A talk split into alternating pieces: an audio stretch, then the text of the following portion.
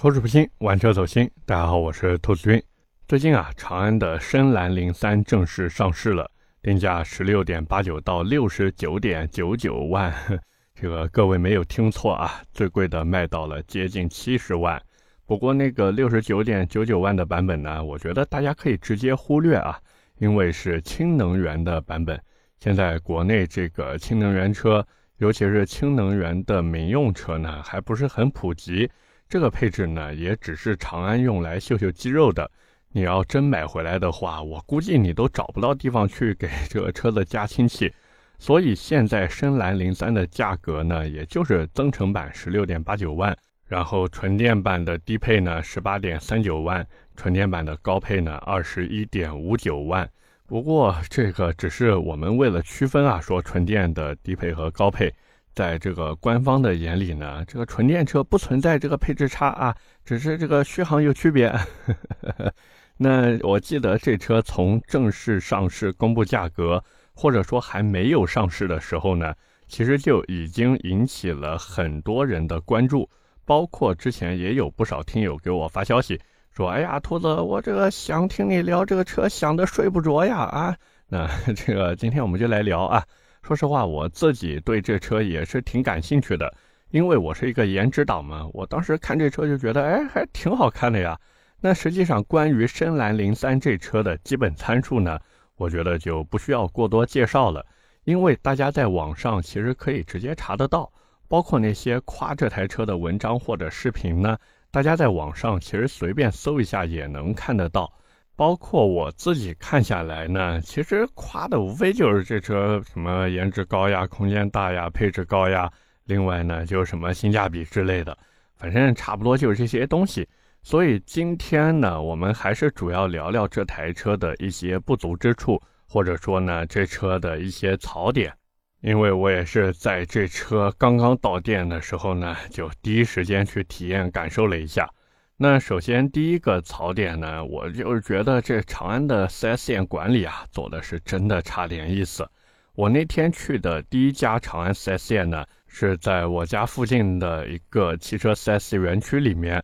那去了以后呢，我就问店里的销售，我说：“哎，你们店里面有没有深蓝零三这台车？”那店里面的销售呢，就怎么说呢，比较油滑吧，他就跟我说：“这个展车现在还没有到店啊。”不过实际情况呢，这个我们后面会说啊，会揭晓答案。那这个销售呢，他就是听我说想了解深蓝零三这车嘛，就告诉我说，哎，这车可以在他们店里面订啊。当然现在展车什么都没有，也没有现车，因为还没有正式的交付嘛。我说，哎，不对啊，这车不是小程序订购吗？他说是的，但是提车的地点呢，可以选择在他们店。其实这时候我还没感觉到有什么不妥。因为这种传统品牌的新能源车呢，它利用已有的 4S 店进行一个提车服务是一件非常正常的事情，毕竟这样对于厂家来说也能节约成本嘛。可是这个销售随后说的一句话呢，让我觉得，哎，不对，好像有点问题。因为他跟我说，现在这车没有优惠，所以所有的价格呢，还有权益都是跟着官方来走的。不过，另外，他们 4S 店还会收取一个一千块钱的服务费，而且必须要在店内购买保险。然后，当你买完车以后呢，这家 4S 店就是会给你送全车的脚垫，还有贴膜。说实话，我当时心里就产生了一点疑惑啊，因为这种新能源车现在多多少少都开始不搞这一套了，怎么长安还在玩这一出呢？不过那时候我也没说什么，我就说，哎，想看看展车。然后那个销售告诉我说，现在南京啊，只有另外一家 4S 店有展车。那个 4S 店说实话离我家真的挺远的，差不多有三十公里。我想着说，对吧？怎么也得把这车看一下呀。于是呢，我就开车到了那个 三十多公里以外的 4S 店里面去。但虽然有点远，但幸亏我去看了一下。为什么我说幸亏去了一下呢？因为这家 4S 店并不是传统意义上的长安 4S 店。而是长安新弄的一个模式，或者说叫新弄的一个 4S 店吧，叫做深蓝空间。虽然说这个店一看就是刚开业，包括我去的时候，里面其实还在装修，就有一些小东西还在装修。里面呢，也只是孤零零的停了一台深蓝零三。不过那个销售确实挺不错，就这个深蓝空间里面的销售啊，服务态度呢也好，介绍车子的时候呢也蛮专业的。后来我就问他，我说你们这边订车会不会有什么电保和什么服务费之类的啊？然后那个销售就突然用一种很奇怪的眼神看着我，我那会儿还以为他会告诉我这必须要有这种额外费用，结果人家跟我说他们这是深蓝空间做的都是这个新能源车的模式，怎么可能有这些费用呢？客户买车现在就是订车，然后等车再提车，什么保险呀、上牌呀一类的都是可以自己去弄的。他们呢也可以协助客户去弄，也不会有什么额外的费用。后来我临走的时候呢，我还顺便问了一下贷款的事情。那销售也是蛮热情的，他就告诉我说，如果以十六点八九万的增程版来计算呢，首付十三万五左右，贷款四万，然后分二十四期还，这是比较划算的。不仅没有这个贷款利息，而且呢也不会收你什么贷款手续费之类的。所以各位如果对这车感兴趣的话，我是觉得你一定要认准深蓝空间那个照片呢，我会放在文稿里面，大家可以看一下。就是不要到时候走错地方，然后被人多收这一千块钱服务费啊！但是有一说一呢，这个 4S 店的管理确实有点混乱。可能官方想的是，哎呀，大家都通过小程序啊或者什么去订个车就行了。可是实际上的消费者在买车的时候，他其实还是更倾向于人和人，包括人到店里面去打交道。因为不少人在买车的时候，他其实是不放心自己通过什么小程序啊或者 APP 来付款的，他更倾向于我能找到你的店，我能找到你这个人，对不对？所以这也是为什么我觉得长安现在对于它这个新能源啊，在这个销售模式还有管理模式上确实有一点乱。那第二个槽点呢，就是这车的后排空间。我之前啊在网上看有些车媒在吹。说，哎呀，深蓝零三这个车子空间很不错，做的挺大的。但是就我实际体验下来呢，我觉得这车的后排还是差点意思。因为这车的溜背造型导致它后排的一个头部空间啊有点拥挤。像我一米八三的个子坐在后排，我就感觉这个头顶是贴在车顶上面的。就即便这车有全景天幕，但是真的没什么用，绝对高度在那边摆着还是有点压抑。当然呢，你要想不压抑也不是不行。就比如我那时候就在后排葛优躺嘛，这样整体的头部空间呢还能稍微大一点。但是实际情况嘛，就是我这双大长腿啊，就有些无处安放了。所以这也算是这车的第二个槽点，就是看着有两米九的轴距，实际的内部空间表现呢，可能也就和普通的 B 级车差不多，而且头部空间还不如那些家用 B 级车。主要呢就是电池包它侵占了整个车厢的内部高度嘛，这个没办法，现在还是新能源车不太好解决的一个问题。那哪怕像小鹏 P7 那样，它不是用了什么超薄电池吗？其实也没什么用。各位呢，如果坐过小鹏 P7 的后排，应该能明白我的意思。那第三个槽点呢，就是这次纯电版本的配置啊，我是总觉得有点奇怪的。那个增程版倒是没什么问题。包括各位如果想买的话呢，其实我是更推荐买增程版的，反正整体动力也都够用，而且它是后驱的，对不对？配置呢也不错。假如你觉得这个基础配置不够呢，那就加点钱弄点选装嘛。这个增程版它两百公里的纯电续航也足够日常使用了。你要是日常代步，对吧？那你就这个用纯电来跑一跑。你想要跑长途的话呢，那它还自带一个充电宝。这样呢就不用操心补能时间的问题了，我觉得还挺好的。那回到这个纯电版的配置上来说呢，便宜的五幺五版本呢用的是一个一百九十千瓦的大电机，配的呢是一套五十八度电的电池组。那更贵的七零五版本呢，按照正常的思路，是不是应该性能更好，续航更高？可是实际上这个版本为了实现长续航，使用的呢是一个一百六十千瓦的电机。没有错，它的电机比五幺五版本少了三十千瓦，但是电池容量 直接接近了八十度电，所以我私下里猜测呢，长安可能就是为了实现七百公里续航的一个噱头，然后呢，采用了这个小电机加大电池的一个组合模式，通过对性能的妥协去满足续航的一个需要。反正这个电动车大家跑的都不慢嘛，稍微在这个加速上面做出点让步。你这个日常实际开的时候呢，也感觉不出来，那就这样呗，对不对？而除了这个电池还有电机的组合比较奇怪以外呢，关于这车的配置，其实也是有点奇怪的，算是第四个槽点吧。那按照先前官方的宣传来看啊，深蓝零三它最核心的一个卖点就是高阶辅助驾驶系统。那当时在 PPT 还有配置表上面，我的天啊，那个硬件写的呀，我可以毫不夸张的说，基本上能有的全都给你写了一遍。可是实际情况呢，不好意思，大多数都是要你额外花钱选装的。就比如那个订阅功能启用啊，你就要加五千块钱。我天，这价格真的不便宜。虽然说现在有一个限时免费的政策，但是以后呢，对吧？现在是刚刚上市呀。这以后上市一段时间了，你加还是不加呢？包括那个马牌轮胎，之前好多人都说，哎呀，这套胎怎么怎么样？结果人家现在销售告诉我，官方已经暂停马牌轮胎的选配了，重新开启选配的时间呢，待定。哎，待定，并且这车的交付时间也很怎么说呢？也是有点奇奇怪怪的吧？就给人一种他们好像还没有准备好的感觉。那增程版和五幺五纯电版说是八月开始交付，但是前提是你不能有什么选装件。你如果选那个交互式氛围灯，不好意思，看着是不是特别好看呀？但是你要预计 到九月十五号以后才能交付，这还是仅限第一批车主。然后七零五的纯电版，你如果不选配的话呢，就是九月三十号以后开始交付。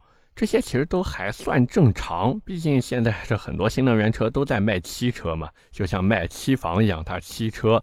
可是，假如你买纯电版的车型，然后还选配那个高阶智能驾驶辅助的话，不好意思，五幺五低配要在十二月三十一号以后交付，七零五的版本呢，那个高配要到明年的三月三十一号以后交付。换句话说呢，就是他一竿子直接给你干到明年了。虽然官方现在说针对二零二二年锁单就下完大定啊，然后二零二三年交付的客户呢，他们承诺啊，承诺这个不会因为补贴政策的调整，然后呢影响你的成交价格。但是到时候这个政策会不会变呢？这谁都不知道啊。而且哪怕我们不谈这个交付时间。实际上，深蓝零三呢也很难给到我一些眼前一亮的配置，因为之前的一些新能源车呢，它基本上都是想要做到人无我有，人有我精，对不对？但是现在这个深蓝零三嘛，这个人家有的他挑着有，他就算有了呢也做不精，包括一些不值钱的配置呀，它都需要消费者去额外花钱选装。就比如那个十九寸的运动轮毂和卡钳罩。它其实原配也是十九寸的，只是这个造型给你换了一下，完了呢，多给你一套卡钳罩，这要收你一千块钱。而且这个卡钳罩我是真的无力吐槽呀，这长安真的是好的不学，净学这种东西。隔壁的广汽影豹直呼内行啊。另外马牌的 MC 六轮胎呢，也是要你花两千五的。不过我刚才也说了，你现在想选也没得选，人家呢不提供了。还有单独的智能车钥匙要你三百九十九。就连纯电版车型的，它不是前面有一个前行李箱吗？也要你多花五百块钱去选装。不过我有点疑惑呀，就是假如我这车不选前备箱的话，那这个打开前机盖会是一个什么造型呢？啊，是直接拿一块板子给你盖上吗？还是光秃秃的就裸露在那边？实际上这个前备箱呢，我总觉得后期应该会有副厂件出来。毕竟这种车子，它不可能说为了一个前备箱，然后去做两种工艺或者说两种模具开发，对不对？换句话说，就是这车肯定已经预留好前备箱的安装位了。那到时候这副厂件如果说比原厂件价格低，当然一般来说肯定比原厂价格低啊。那大家何必去这个官方选配呢？对不对？买一个副厂的回来又不是不能用，是不是？那第五个槽点呢，就是这次的内饰。说实话，这套内饰真的有点一言难尽。大家呢不要看网上的照片，觉得说哇塞还不错呀，也不要被那个能左右旋转的中控屏迷住双眼。官方给这中控屏叫什么向日葵屏啊，反正就能左右动啊。反正大家不要被这种花里胡哨的东西给迷惑住了，因为这车的内饰用料非常的怎么说呢，耍小聪明。它就是在你常摸常看的地方呢。给你用的料子其实都还不错，但是在你不常看见或者说不容易注意到的地方呢，基本上全都是给你用的塑料件，并且这车的液晶仪表其实整体尺寸并不大。销售呢说是要配合这个 HUD 一起来用的，但是假如说你买的是增程版车型，不好意思，你还得加钱再选配这个 HUD 才行，不然的话，那个整体用下来的体验啊，真的是，哎，反正不谈了，没有那个 HUD，它这屏幕是真的不太容易去看。当然，除了这些槽点以外呢，这整台车的造型还是挺好看的。这个咱们不吹不黑啊，确实做的挺好看，并且那个无边框车门呢也很骚气。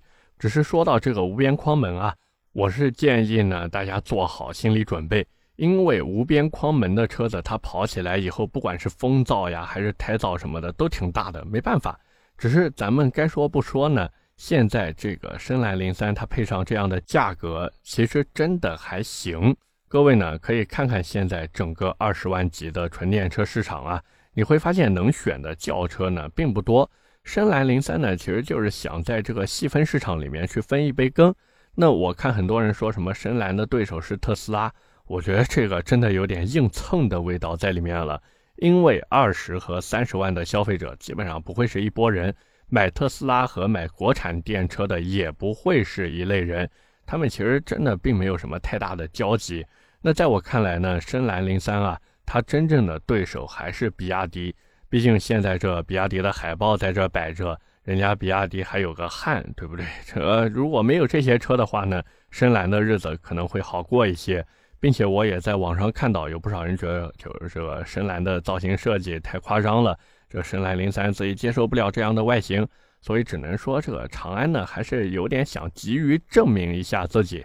只是这个证明出来，最后的销量结果呢，包括吹它的人有多少会去买，这个真的不好说啊。其实总体来说呢，深蓝零三这车我还是挺喜欢的，只是希望以后长安造车的时候呢，还是能再努努力，就是不要耍小聪明，哪怕说你卖的贵一点都行。因为消费者怕的不是花钱，他怕的是花了钱还买不到想要的东西，或者说想去花钱，但是呢，你连这个机会啊都不给他。不过，假如说各位如果真的想去买深蓝零三的话呢，我觉得还是可以买的，只是我更推荐大家去买增程版的车型，因为这个增程版的车型它整体性价比能再高一些。至于那个纯电版本呢，我是觉得算了吧，再等一等。说不定以后还会有更好的选择。OK，那么今天关于长安深蓝零三，我们就先聊这么多。下面是我们的留言互动环节。上期节目啊，我们聊的是标致四零八，我也是看到有很多朋友在底下积极留言啊。这个我是真的没想到，法系虽然车主不多，但是关注还有他的粉丝真的特别特别特别多啊。那么第一条留言来自星期六和星期六，他说，二零一零年呢买了一台两厢的三零七，自己觉得很好开，去年呢卖了一万多，有点后悔把它卖掉了。其实我是觉得你不用后悔啊，二零一零年的车子，这每年的年检估计都挺麻烦的吧？是不是？你这十二年的老车，这法系车开个十二年，它是真真的不会坏吗？我估计还是会有一些小毛病的吧。所以你这把它换掉呢，不要后悔，因为你怀念的其实可能并不是这台车，而是那一段你和这台车一起度过的时光，包括你的那一段青春岁月，对不对？第二条留言来自谢谢农 CO，他说：“兔子，我想问一下，雪铁龙的 1.6T 也可以装外挂电脑到两百匹吗？”然后他说：“这个刷了或者说装了这个外挂电脑有什么影响？”其实影响吧，基本上没什么影响。这外挂电脑，这个雪铁龙也好，标致也好，它们 1.6T 的发动机都一样的呀。你这如果是老的 1.6T 机头呢，主要就是要勤养护着一点，包括用的机油啊、机滤啊、空滤啊什么都要好一点。反正基本上就这些东西嘛，该换的配件就换，然后该做的准备就做。平时呢，这个稍微注意一点就行了。只是我是觉得吧，虽然我在节目里面说这车可以这么改，但是我是觉得，如果你真的说一台家用车，然后还去刷，包括你做到两百匹以上，其实 真的意义不大，意义不大啊。最后一条留言来自一叶知秋，他说我帮朋友买过标致三零零八，当时是大力推荐他的，第二年呢，他自己买车却选了新途胜。这个我只能说，如果你跟他的关系不够好的话，那你这个可能真的会被人家在背后讲。